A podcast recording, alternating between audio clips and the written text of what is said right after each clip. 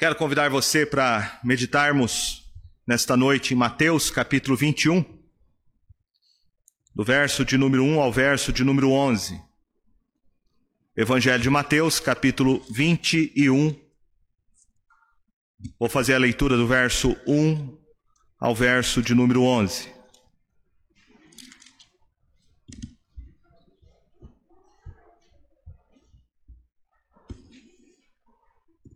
A palavra do Senhor diz assim: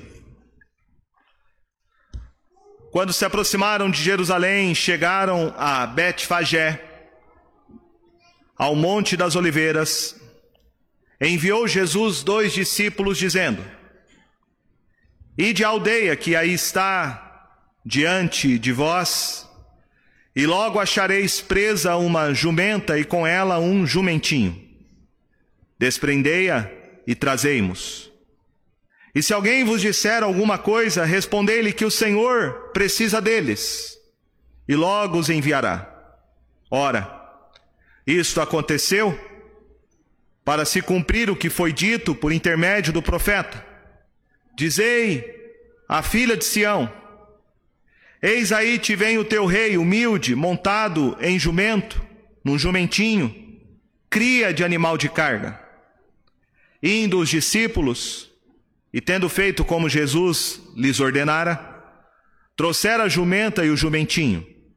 Então, puseram em cima deles as suas vestes, e sobre elas Jesus montou. E a maior parte da multidão estendeu as suas vestes pelo caminho, e outros cortavam ramos de árvores, espalhando-os pela estrada. E as multidões, tanto as que o precediam como as que o seguiam, clamavam: Hosana ao filho de Davi. Bendito que vem em nome do Senhor. Hosana nas maiores alturas. E entrando ele em Jerusalém, toda a cidade se alvoroçou e perguntavam: Quem é este? E as multidões clamavam: Este é o profeta Jesus, de Nazaré, da Galiléia. Eu quero à luz desse texto, meditar com você sobre o seguinte tema: coroação do rei sofredor. A coroação de um rei é cheio de pompa. A cerimônia, ela é pensada, é planejada nos seus mínimos detalhes durante vários meses de preparação. A história conta que em 1838 houve a coroação da rainha Vitória, rainha da Inglaterra. E houve uma coroação sem igual, cheio de pompas. Historiadores dizem que a coroa que colocaram sobre a cabeça de rainha Vitória era uma coroa de rubis, de safira, e tinha um diamante com cerca de 309 quilates. Eu fiz uma conta grosseira sobre isso. E um diamante nesta proporção hoje valeria cerca de um milhão e meio de reais. Além da coroa, Rainha Vitória recebeu um cetro, e nesse cetro tinha um outro diamante que foi cortado e trazido da África somente para a sua coroação, que pesava cerca de 516 quilates. Esta é a coroação dos homens.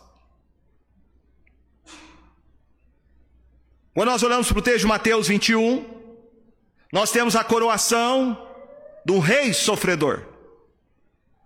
A coroação do verdadeiro rei. E não havia pompa. Não havia riquezas humanas. Não havia nenhum esplendor, nenhuma preparação ah, antecipada. Tradicionalmente, esta passagem de Mateus 21, ela é conhecida como a entrada triunfal de Jesus, ou dentro do catolicismo romano, chamado de domingo da sua coroação como domingo de Ramos. Nós temos aqui a última aparição pública de Jesus antes da sua crucificação. Ele está chegando no final do seu ministério terreno. E ele está indo para Jerusalém. Jerusalém vai ser o palco onde as coisas vão acontecer. É em Jerusalém que ele vai ser eh, traído numa conspiração feita por um dos seus discípulos, arranjada junto com os principais sacerdotes. Ele é vendido por 30 moedas de prata por Judas Cariotes. Jesus Cristo vai ser nesta semana traído, ele vai ser julgado injustamente pela corte romana e vai ser pregado no madeiro. Ele vai experimentar a pior morte de todas, que era a morte de crucificação. Ele entra então em Jerusalém para cumprir os planos e desígnios que Deus já havia planejado para o seu filho. Ele é o Cordeiro de Deus que será imolado na sexta-feira da paixão. O texto fala que eles se aproximaram de Jerusalém após Jesus ter feito uma cura de dois cegos na cidade de Jericó. Verso de número 30 e 31. E eis que dois cegos assentados à beira do caminho, tendo ouvido que Jesus passava, clamaram: Senhor, filho de Davi, tem compaixão de nós. Mas a multidão os repreendia para que se calassem. Eles, porém, gritavam cada vez mais: Senhor, filho de Davi, tem misericórdia de nós. Esses dois cegos na cidade de Jericó, antes de Jesus entrar em Jerusalém, eles declaram que Jesus é o filho de Davi. Ele é o filho de Davi. Ele é o Messias, ele é o libertador. Ele é aquele que foi prometido para nos livrar das trevas espirituais. Jesus Cristo é maior do que Moisés e maior do que Davi, e ele vai entrar em Jerusalém para celebrar a sua última Páscoa com seus discípulos. Ele vai cumprir tudo o que a lei exige para se tornar o nosso substituto, o nosso cordeiro pascal. Um censo levantado dez anos depois desta ocasião de Mateus 21 relata que nesta semana deveria haver cerca de 260 mil cordeiros que foram sacrificados na sexta-feira para a celebração da Páscoa judaica.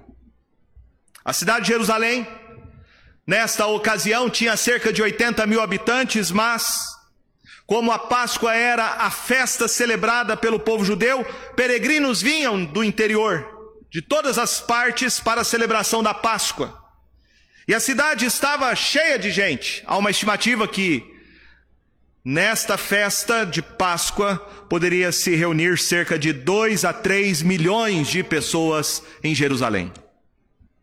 A Páscoa era a principal festa judaica. Jesus entrou em Jerusalém, diz o texto, por Betfagé. Betfagé é uma vila próximo à cidade de Betânia e Jerusalém. E essa cidade significa, Betfagé significa a casa dos figos não maduros. Diz o texto que ele entrou pelo monte das oliveiras. E João capítulo 12, do verso 1 ao verso 3, vai dizer que Jesus, antes dele entrar em Jerusalém, ele estava na casa de Marta, Maria e Lázaro seis dias antes de celebrar a Páscoa. Lembremos que Jesus havia ressuscitado Lázaro e uma multidão de gente então curiosa que soube a respeito da ressurreição de Lázaro estava à procura de Jesus. Então isso justifica essa multidão de pessoas que estão, parece, acompanhando Jesus nesta procissão caminhando rumo a Jerusalém. Na ocasião, quando Jesus estava na casa de Lázaro, o texto diz em João capítulo 12 que ele vai ser ungido por Maria, E a unção de Jesus é uma antecipação a respeito daquilo que iria acontecer com ele, com a sua morte e ressurreição. Nós não sabemos ao certo se a entrada de Jesus aconteceu de fato no domingo, segundo a tradição do domingo de Ramos, ou se a entrada de Jesus aconteceu na segunda-feira. Alguns que sugerem que seja na segunda-feira e não no domingo. E quando nós colocamos a entrada triunfal de Jesus na segunda-feira, nós resolvemos um problema, que é o silêncio da quarta-feira. Dentro desse cronograma da última semana, semana da paixão, se você pegar todos os relatos que os evangelhos vão fazer, a quarta-feira fica em branco. E há alguns que entendem que não poderia de jeito algum, sendo este o ápice do ministério de Jesus, um dia ficar em branco já que é a semana mais importante do seu ministério, é o cumprimento de tudo, o que ele havia feito durante os três anos e meio. Portanto, alguns pensam que a entrada de Jesus aconteceu não no domingo, mas sim na segunda-feira. E se foi na segunda-feira, resolvemos então o problema do silêncio da quarta-feira. E a semana então é preenchido com todos os eventos sucessivos sendo a semana mais importante que a semana da sua crucificação. Mas tem um outro detalhe aqui importante. Se a entrada de Jesus foi na segunda-feira e não no domingo, nós vemos aqui o cumprimento da exigência da Páscoa. Se você olhar o texto de Êxodo, capítulo de número 12, você vai ter uma informação bem interessante. Êxodo capítulo de número 12, do verso 2 ao verso 6, diz assim: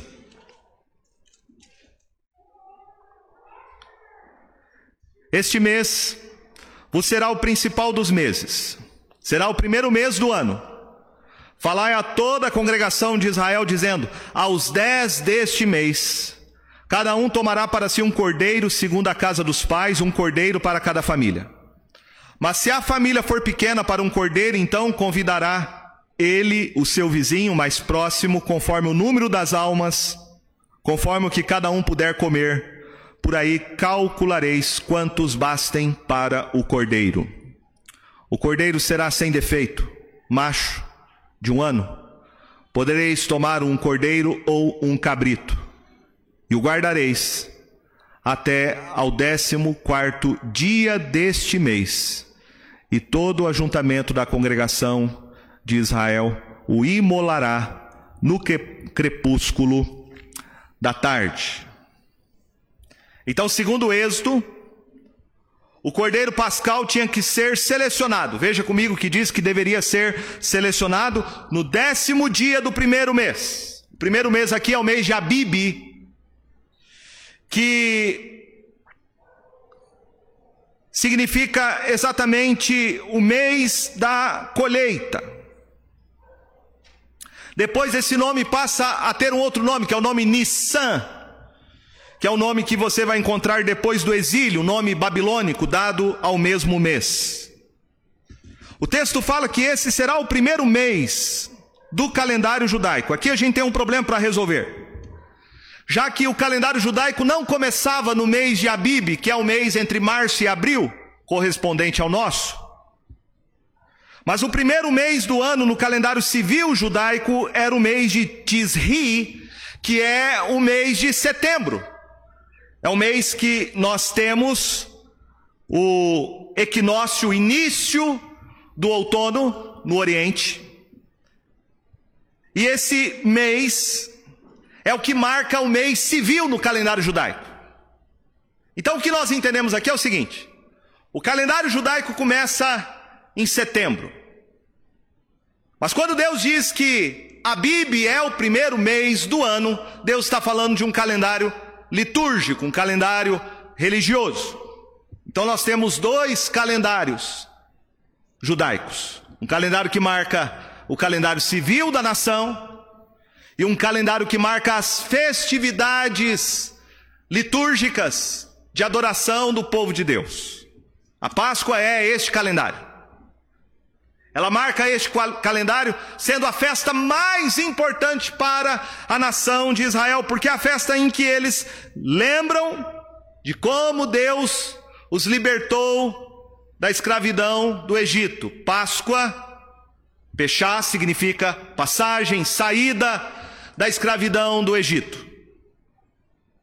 Segundo historiadores, Jesus foi crucificado no ano 30 ou no ano 33, no ano décimo de Nissan. Então, o ano décimo, ah, décimo dia do mês de Nissan é exatamente a data em que o israelita deveria pegar o cordeiro, separar o cordeiro. Cordeiro macho de um ano, sem defeito, ele deveria separar esse cordeiro no décimo dia, para no décimo quarto ele ser imolado no final da tarde. Eu quero que você veja esses detalhes, porque eles são importantíssimos. Eles nos apontam exatamente para a pessoa de Jesus. Se ele entrou na segunda-feira, isso está sendo cumprido nos mínimos detalhes. Toda a lei, tudo aquilo que tipificava sobre o Messias está acontecendo dentro de um cronograma estabelecido pelo próprio Deus, providencialmente enviando ao mundo seu filho e apontando ele como Cordeiro de Deus que tira o nosso pecado. Ele é esse cordeiro enviado pelo Pai, como testemunhou João Batista, para ser o sacrifício e a nossa libertação espiritual. Veja comigo que Mateus vai nos dar aqui uma exatidão profética sobre a entrada de Jesus em Jerusalém. Do verso 1 ao verso 7 diz assim: Quando se aproximaram de Jerusalém, chegaram a Betfagé, no Monte das Oliveiras. Enviou Jesus dois discípulos, dizendo-lhes: Ide à aldeia que aí está diante de vós, e logo achareis preso uma jumenta, com ela um jumentinho. Desprendei-a e trazei-mos. E se alguém vos disser alguma coisa, respondei-lhe que o Senhor precisa, precisa deles e logo os enviará. Ora, isso aconteceu para se cumprir o que foi dito por intermédio do profeta. Dizei à filha de Sião: Eis aí, te vem o teu rei, humilde, montado em jumento, num jumentinho, cria de animal de carga. Indo os discípulos e tendo feito como Jesus lhes ordenara, trouxeram jumento e o jumentinho então puseram em cima deles as suas vestes, e sobre elas Jesus montou. Algumas coisas interessantes que podemos falar sobre a entrada triunfal de Jesus em Jerusalém. Primeiro, Jesus sabia de tudo perfeitamente. Ele não foi tomado, como os liberais dizem, pela emoção da população, pelo entusiasmo da multidão e aceitou ser aclamado como rei. Não. Nada pegou o Senhor Jesus de surpresa. Antes, tudo, exatamente tudo, os mínimos detalhes, está sendo cumprido. Ele está cumprindo exatamente aquilo que a profecia falava a respeito do Messias. Jesus sabia onde estava o jumentinho junto com a sua mãe. Diz que era no vilarejo, em Betfagé.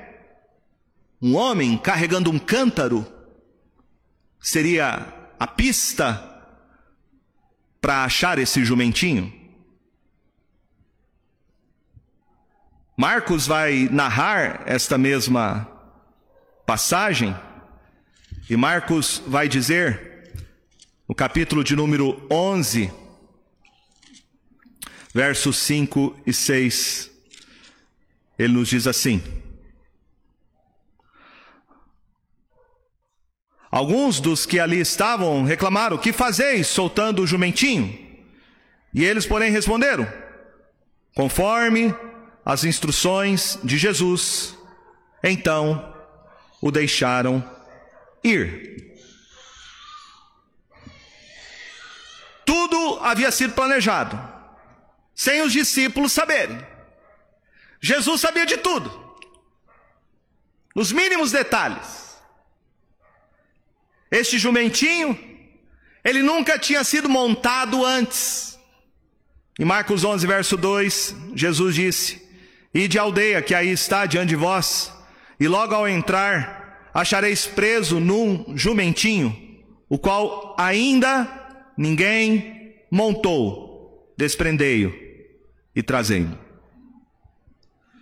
Alguns que fazem uma comparação aqui interessante, que eu não sei se é possível fazer, mas dizem que Jesus aqui está simbolizando aquilo que acontecia no Velho Testamento.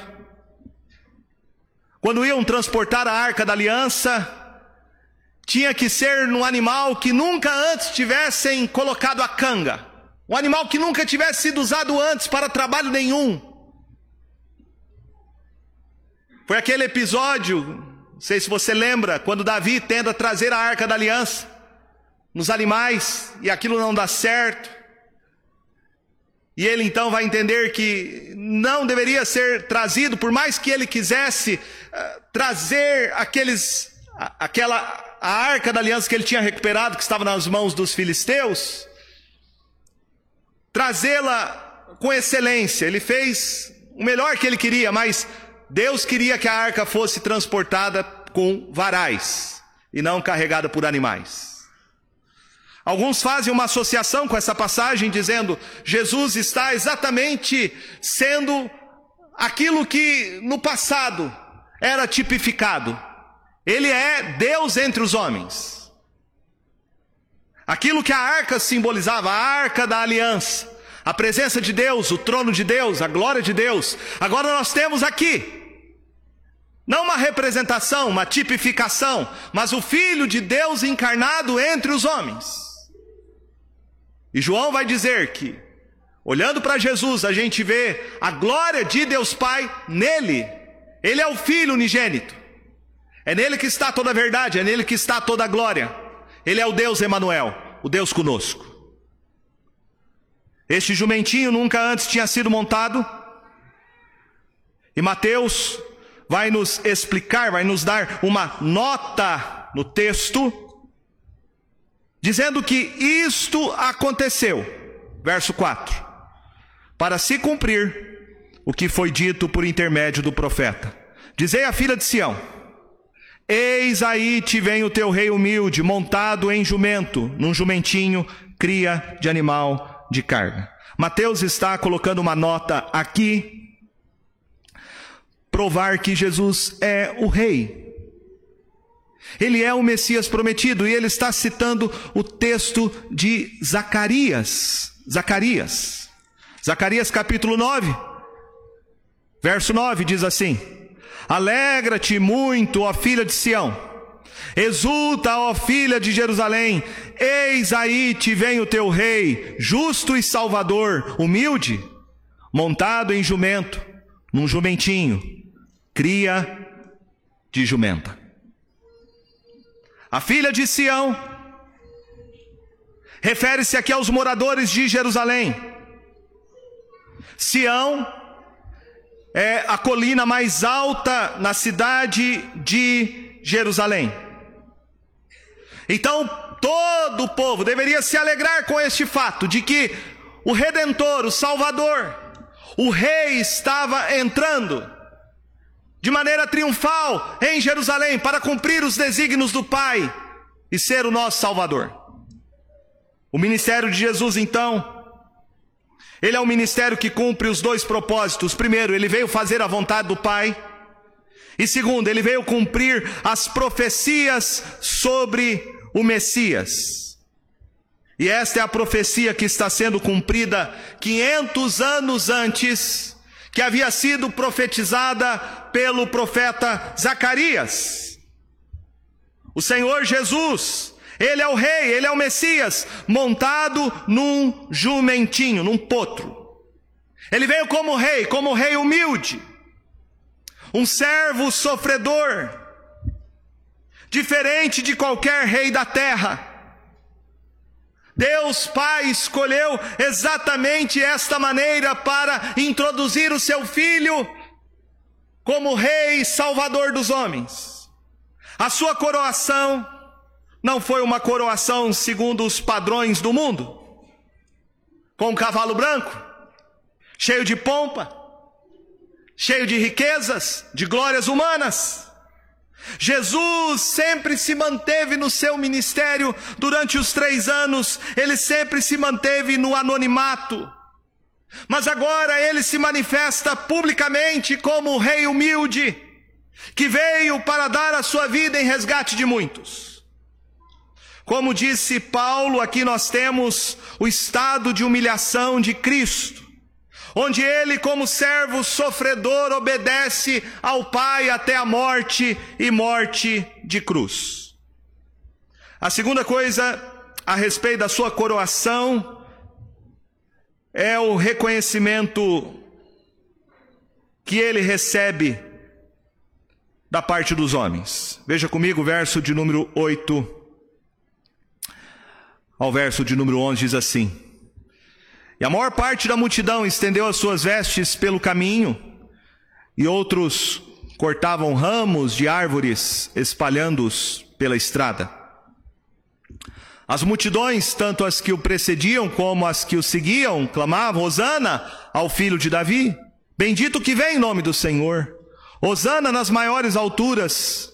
E entrando ele em Jerusalém, toda a cidade se alvoroçou e perguntavam: Quem é este?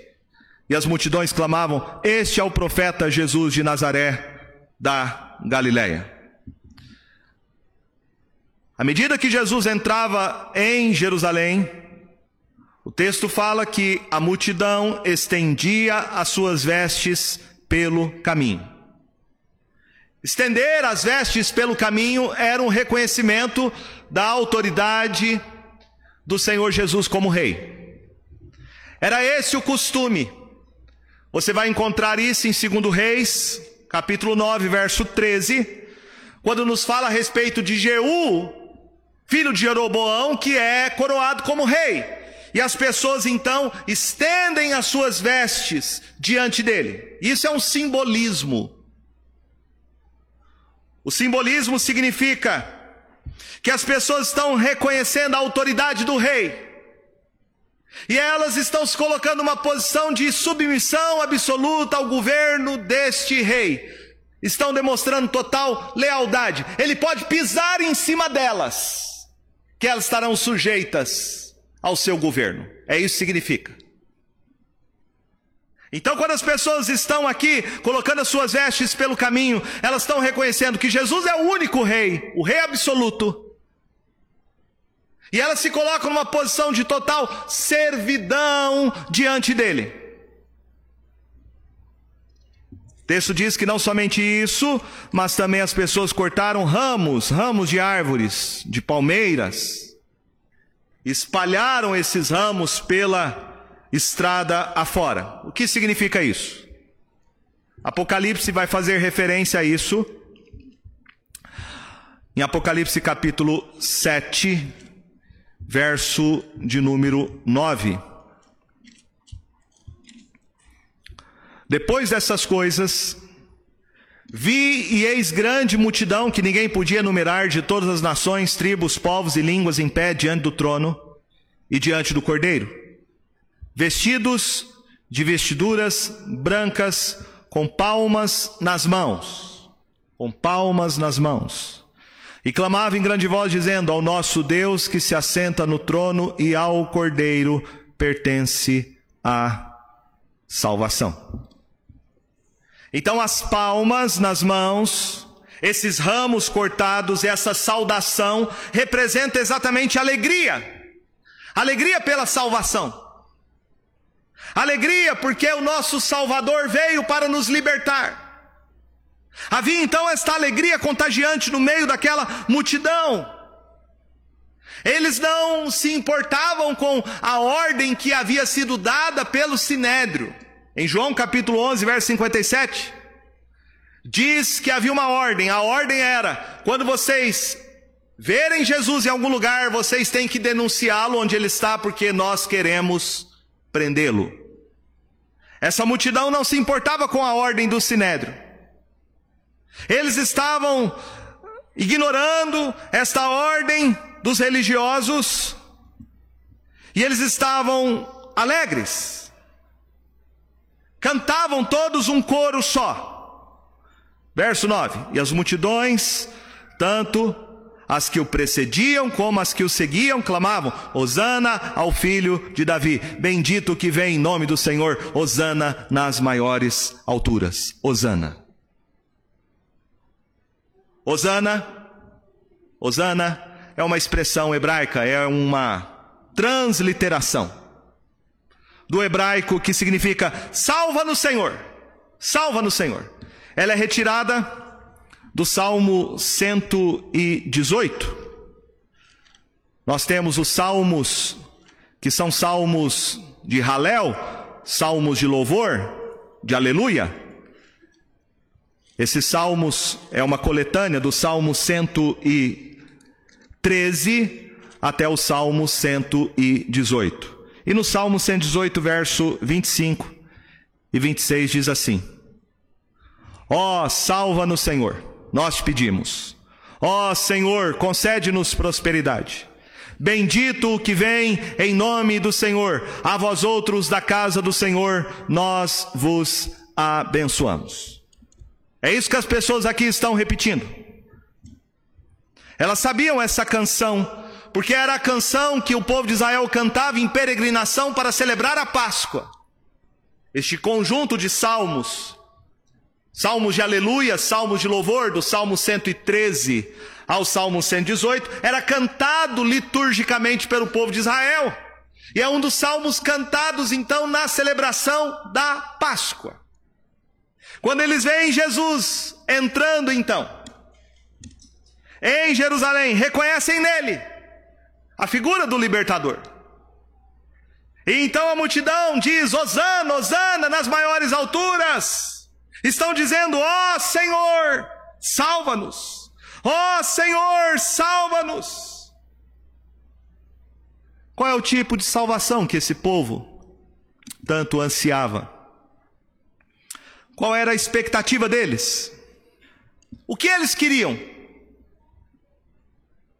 A salvação que Jesus veio trazer não era a salvação que eles esperavam. Este povo esperava um libertador político um libertador econômico. Eles esperavam que Jesus fosse ser um rei segundo os termos deles. Havia no imaginário popular, certamente, a figura de Davi. Quem sabe eles estão lembrando no passado, quando Davi entrava de maneira triunfante sobre Jerusalém, montado num jumento. Mas Jesus não veio para ser esse tipo de libertador que as pessoas pensavam sobre ele. Eles aqui estão fazendo uma confissão correta a respeito de quem Jesus é, mas eles estão tendo um entendimento errado a respeito do que ele veio fazer. Você vê isso claramente na confissão de Pedro, em Mateus capítulo 16. No verso de número 16, quando Jesus pergunta para os seus discípulos quem ele é, o verso 16 do capítulo 16, Simão Pedro disse: Tu és o Cristo, o Filho do Deus vivo. Mas logo em seguida, no verso 21 diz o texto: Deste tempo, começou Jesus Cristo a mostrar a seus discípulos que era necessário seguir para Jerusalém, sofrer muitas coisas dos anciãos, dos principais sacerdotes e dos escribas ser morto e ressuscitado no terceiro dia. E Pedro, chamando a parte, começou a reprová-lo, dizendo: Tem compaixão de ti, Senhor, isso de modo algum te sucederá. Mas Jesus, voltando-se, disse a Pedro: Arreda, Satanás. Tu és para mim pedra de tropeço, porque não cogita das coisas de Deus, e sim das coisas de homens. Qual era o tipo de libertador que eles esperavam? Segundo Pedro, um libertador político, econômico. Quando Jesus vai explicar para os seus discípulos então sobre a sua missão, era inconcebível na mente de um judeu imaginar que o libertador fosse morrer nas mãos dos inimigos. Como assim um libertador que vai dar sua vida vai morrer na cruz? Pedro quer fazer oposição a isso. E Jesus entende que essa oposição é maligna, é pensamento de homem. Jesus falou para os fariseus quando perguntaram para ele, em Lucas capítulo 17, sobre o seu reino. E Jesus disse, em Lucas 17, verso 20 e 21. Interrogado pelos fariseus sobre quando viria o reino de Deus, Jesus lhes respondeu: Não vem o reino de Deus com visível aparência, nem dirão: Ei-lo aqui, ou lá está, porque o reino de Deus está dentro de vós. Então, o reino de Deus não diz respeito a um conceito político, a um governo, o reino de Deus não é segundo os moldes deste mundo. O reino de Deus é um reino espiritual. Jesus veio para nos libertar, não politicamente. Jesus veio para nos libertar do reino das trevas espirituais. Quando ele é interrogado por Pôncio Pilatos, em João capítulo de número 18, o Senhor Jesus responde a Pôncio Pilatos dizendo no verso de número 36. Respondeu Jesus: O meu reino não é deste mundo. Se o meu reino fosse deste mundo, os meus ministros se empenhariam por mim para que eu não fosse para que não fosse eu entregue aos judeus. Mas agora o meu reino não é daqui. O que as pessoas esperavam de Jesus era um libertador político. Era esse tipo de reino. Elas queriam um rei para os seus próprios termos. João capítulo de número 6 diz que quando Jesus multiplicou aqueles pães e peixes e alimentou uma grande multidão, as pessoas ficaram tão impressionadas com o sinal que Jesus havia feito, diz o verso 14 de João 6, que elas disseram: Este é verdadeiramente o profeta que devia vir ao mundo. E o verso 15 diz: Sabendo, pois, Jesus que estavam para vir com o intuito de arrebatá-lo para o proclamarem rei, retirou-se novamente sozinho para o monte. Jesus nunca aceitou ser tratado como rei nos termos humanos. Ele aceitou a confissão que as pessoas faziam sobre ele quando entrou em Jerusalém, porque de fato ele é o filho de Davi. Ele é sim o Messias prometido, ele é o cumprimento de todas as promessas de Deus de redenção, mas ele não é um rei como um rei humano. O seu reino não é um reino em termos políticos e econômicos. Infelizmente, há muita gente que ainda não compreendeu isso nos nossos dias.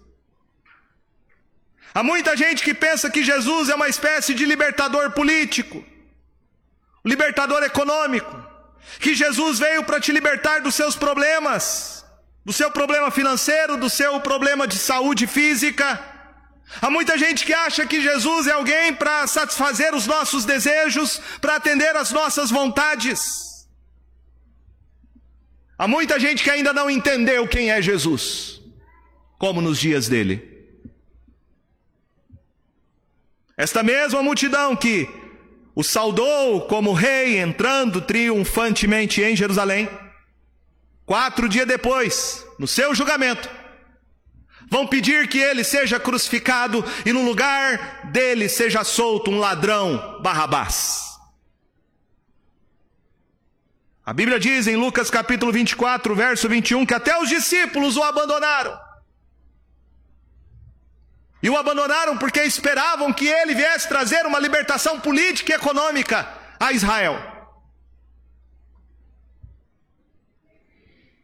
Então, o que foi esta cena que nós vemos em Mateus 21?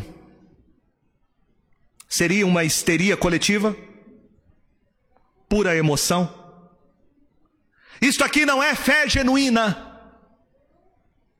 Isso aqui foi uma aclamação circunstancial, o povo tomado pela emoção fazendo uma falsa confissão, porque eles realmente não criam que Jesus era quem ele de fato era, o Messias para libertar-nos das trevas espirituais. Isso vai ficar muito claro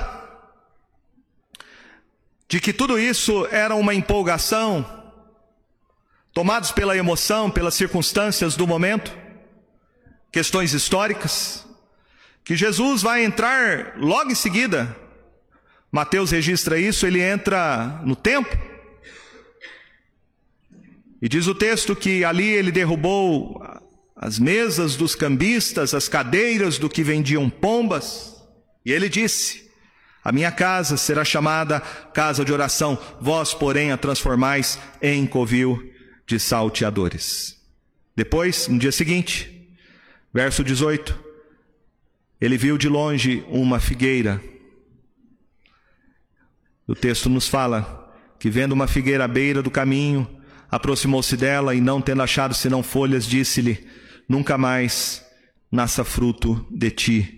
E a figueira secou, secou imediatamente. Então, o templo e a figueira representa isso, a religiosidade superficial, a hipocrisia. Ele veio para os que eram seus, ou seja, para o povo judeu, e os seus o rejeitaram. A rejeição de Jesus fez com que ele se tornasse o nosso Salvador, segundo Paulo. É pela rejeição daqueles que esperavam o Messias que ele se tornou o nosso Salvador. O juízo de Deus veio sobre este povo que o rejeitou 40 anos depois. 40 anos depois. No ano 70 houve o cerco romano pelo imperador Tito, que devastou a cidade de Jerusalém. O que nós podemos aprender então sobre a entrada triunfal de Jesus em Jerusalém para a celebração da Páscoa? Primeiro, Jesus é o rei humilde. Ele é um rei humilde que veio para servir. Dias atrás, antes de entrar em Jerusalém, há um fato muito interessante, quando em Mateus capítulo 20, a partir do verso de número 20, nos fala que a mulher de Zebedeu, com seus filhos, foi pedir um favor para Jesus. E ela pediu: Senhor, manda que no teu reino estes meus dois filhos se assentem, um à tua direita, outro à tua esquerda. Mas Jesus respondeu: Não sabeis o que pedis. Podeis vós beber o cálice que eu estou para beber? Responderam-lhe: Podemos. Então lhes disse: Bebereis o meu cálice mas o assentar-se à minha direita, à minha esquerda, não me compete concedê-lo, é porém para aqueles a quem está preparado por meu Pai. Ora, ouvindo isto, os dez indignaram-se contra os dois irmãos. Então Jesus, chamando-os, disse: Sabeis que os governadores dos povos os dominam e que os maiorais exercem autoridade sobre eles. Não é assim entre vós, pelo contrário. Quem quiser tornar-se grande entre vós será esse o que vos sirva. E quem quiser ser o primeiro entre vós será o vosso servo, tal como o filho do homem, que não veio para ser servido, mas para servir e dar a sua vida em resgate por muitos. Jesus é este rei humilde, que nos ensina a verdadeira humildade que nos mostra que nós não devemos buscar as glórias deste mundo, os aplausos dos homens, mas que devemos gastar a nossa vida por amor aos outros, para a glória de Cristo, servindo uns aos outros. A ética do reino é diferente da ética do mundo. Os valores do reino são diferentes dos valores do mundo. O conceito de ser discípulo de Jesus é um conceito completamente diferente do conceito que o mundo tem. Ele é o rei humilde. Um rei humilde que veio dar sua vida por nós. Um servo sofredor. Nós aprendemos com Jesus entrando em Jerusalém do jeito que ele entrou. Não tendo absolutamente nada. A manjedoura onde ele nasceu era emprestada. O burrinho que ele entrou em Jerusalém era emprestado. A sala onde ele celebrou a Santa Ceia com seus discípulos foi emprestada. O túmulo onde ele foi sepultado foi emprestado. Nós aprendemos aqui com Jesus o que é humildade. O que é servir? O rei humilde. É nisto que está a glória de Cristo. Ele veio dar sua vida em resgate por nós. Ele é o rei que veio nos trazer grande e poderosa salvação. Quando Jesus entra em Jerusalém, o improvável acontece. O verso de número 14 do capítulo 21 de Mateus diz: Vieram a ele no templo cegos e coxos e ele os curou. Mas vendo os principais sacerdotes e os escribas maravilhas que Jesus fazia, os meninos clamando: Hosana ao filho de Davi, e dignaram-se e perguntaram-lhe: Ouves o que estão dizendo? Respondeu-lhe Jesus: Sim, nunca lestes? Da boca de pequeninos e crianças de peito tiraste perfeito louvor e deixando saiu da cidade para Betânia, onde pernoitou. Em Lucas capítulo 19, verso 39 e 40 diz assim: Ora, algum dos fariseus lhe disseram em meio à multidão: Mestre, repreende os teus discípulos.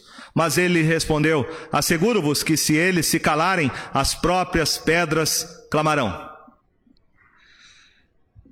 Veja que a oposição aqui a Jesus da parte dos religiosos. Eles são tomados aqui de inveja, de raiva, porque ele está sendo aclamado como rei, ele está sendo aclamado como salvador. Eles veem em Jesus uma ameaça, porque todo aquele que compreende que Jesus é o rei, ou vai se prostrar diante dele, ou vai vê-lo como uma ameaça a si mesmo, às suas pretensões e arrogâncias. As crianças de peito, criancinhas, elas cantam, elas confessam que Jesus é o filho de Davi, que Jesus é o Salvador. Os doutores da lei o rejeitando, conspirando para matá-lo. E Deus tira da boca de pequeninos o perfeito louvor. Mesmo se ninguém cantasse, Jesus diz: o improvável aconteceria, as pedras clamariam e cantariam ao meu respeito, porque eu sou o rei. Em terceiro lugar, nós aprendemos nesta passagem que Jesus é o rei rejeitado. Ele foi rejeitado. Em Lucas capítulo 19, verso 41 ao verso 44, nos diz: Quando ia chegando, vendo a cidade, chorou e dizia: ah, se conheceras por ti mesma ainda hoje o que é devido à paz, mas isso está agora oculto aos teus olhos. Pois sobre ti virão dias em que os teus inimigos te cercarão e te trincheiras, e por todos os lados te apertarão o cerco, e te arrasarão, e aos teus filhos dentro de ti não deixarão em ti pedra sobre pedra porque não reconheceste a oportunidade da tua visitação. Ele foi rejeitado. E veja que a rejeição a Cristo Jesus, o Filho de Deus, o Messias, teve um preço muito alto. No ano 70, Tiro, Tito, imperador romano, invadiu, fez o cerco em Jerusalém e foi um grande morticínio. Jesus aqui está prevendo isso. Não só prevendo, mas ele está aqui julgando Jerusalém pela sua incredulidade, pela sua oposição. Ele é o rei rejeitado pelos homens, mas ele é reconhecido pelo Pai como filho, o Salvador. E Pedro pregando para esta mesma geração de pessoas, em Atos capítulo 2. Atos capítulo 2. Ele vai dizer no verso 22: Varões israelitas, atendei a estas palavras: Jesus o Nazareno, varão aprovado por Deus diante de vós, com milagres, prodígios, sinais, os quais o próprio Deus realizou por intermédio dele entre vós, como vós mesmos sabeis. Sendo este entregue pelo determinado desígnio e presciência de Deus, vós o mataste, crucificando por mãos de iníquos, a qual, porém, Deus ressuscitou, rompendo os grilhões da morte, porquanto não era possível fosse ele retido por ela. Porque a respeito dele diz Davi: Diante de mim via sempre o Senhor, porque está à minha direita, para que eu não seja abalado. Por isso alegrou o meu coração e a minha língua exultou. Além disso, também a minha própria carne repousará em esperança, porque não deixará a minha alma na morte, nem permitirás que o teu santo vejas corrupção. Fizeste-me conhecer os caminhos da vida, encher-me-ás de alegria na tua presença. Verso 31, prevendo isto, referiu-se à ressurreição de Cristo, que nem foi deixado na morte, nem o seu corpo experimentou corrupção. A este Jesus Deus ressuscitou, do que todos nós somos testemunhas. Exaltado, pois, a destra de Deus, tendo recebido do Pai a promessa do Espírito Santo, derramou isto que vedes e ouvis. Porque Davi não subiu aos céus, mas ele mesmo declara: Disse o Senhor ao meu Senhor: Assenta-te à minha direita, até que eu ponha os teus inimigos por estrado dos teus pés. Esteja absolutamente certa, pois toda a casa de Israel, de que a este Jesus que vós crucificaste, Deus o fez Senhor e Cristo. Os homens tentaram liquidar com Jesus com essa ideia de que ele é o Messias. Tomados pela ira, tomadas pela inveja, eles queriam matá-lo e de fato fizeram, mas Pedro diz: nada pegou os planos de Deus. De surpresa, pelo contrário, tudo se cumpriu. O Messias precisava de fato morrer. Mas ele não ficou, ele não ficou na morte. O seu corpo não experimentou corrupção. Ao terceiro dia, o Pai o ressuscitou e o fez Senhor sobre todos os homens. Ele não foi coroado pelos homens, mas foi coroado pelo Pai. Coroado pelo Pai.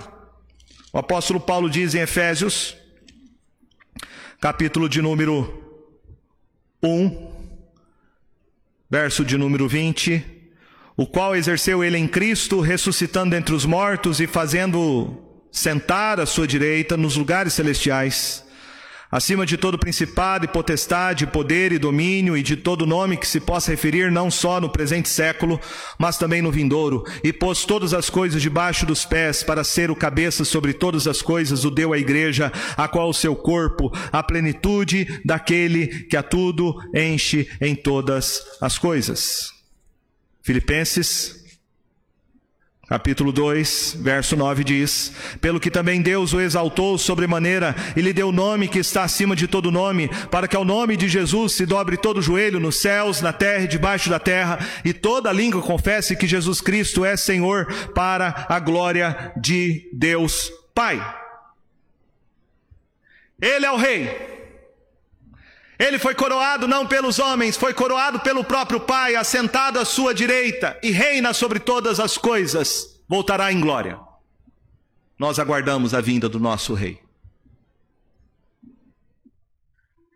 Esse tempo de Páscoa é um tempo de nós celebrarmos o reinado de Cristo.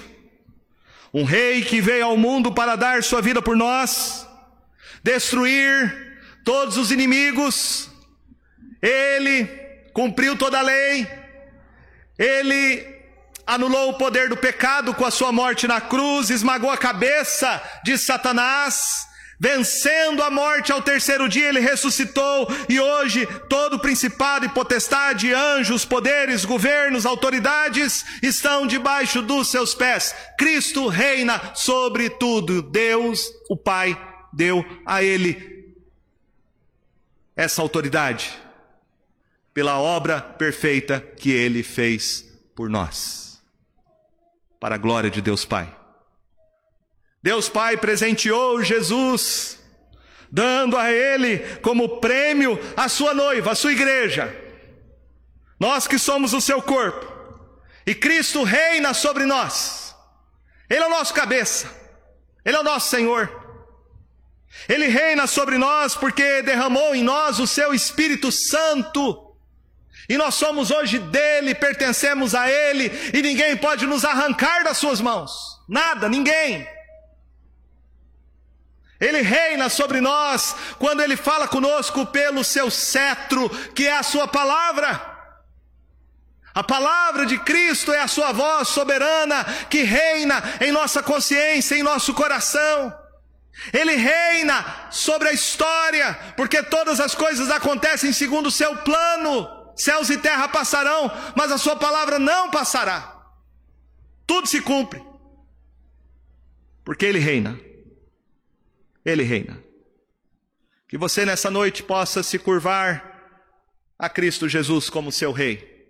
Eu creio que esse é o maior problema do ser humano. Reconhecer Jesus como rei. É o maior problema. É o maior problema porque nós temos um trono aqui dentro do nosso coração, chamado eu, nosso ego, nossa soberba. Você quer ser o rei, você quer ser o rei. Mas quando você entende que Jesus é o rei, é tudo ou nada. Ele mesmo disse: Eu não vim a este mundo trazer paz, eu vim trazer espada. Eu vim dividir. Quem não é por mim é contra mim, quem comigo não ajunta, separa. Jesus não aceita uma lealdade dividida. Jesus quer de nós uma rendição absoluta. Não é apenas jogar a nossa roupa, não é apenas pegar palmas, não, ele quer o coração, coração. Sua vida. Não é fazer uma mera confissão dizendo, Osana, bendito que vem em nome do Senhor. E depois rejeitá-lo porque ele não é o rei que você esperava que ele fosse. Que ele não faz as coisas que você quer. Que ele não cumpre a sua agenda. Não. É se humilhar diante de Cristo e dizer: Eu não sou nada. Eu não governo nada. Eu me despojo de mim mesmo, eu me arrependo de mim mesmo. Eu me humilho diante de ti. Eu reconheço que tu és o rei, eu não sou o rei, o Senhor é o rei. Que você possa fazer isso nessa noite. Consagrar sua vida ao rei Jesus. Declarar que ele é o seu rei. Este é o tempo da oportunidade. Não despreze isso. O apóstolo Paulo disse: se você crer com seu coração e confessares com a sua boca que Deus ressuscitou Jesus dentre os mortos, você será salvo. Este é o tempo da oportunidade. Não rejeite. Porque ou você se renda a Cristo hoje por amor, ou você vai curvar os seus joelhos diante dele no dia da ira, no dia do juízo. Se curve diante de Cristo hoje. Beije o filho, para que ele não se irrite contra você. Reconheça que Ele é o seu Rei, que veio dar sua vida para que você fosse liberto e experimentasse a sua salvação. Amém?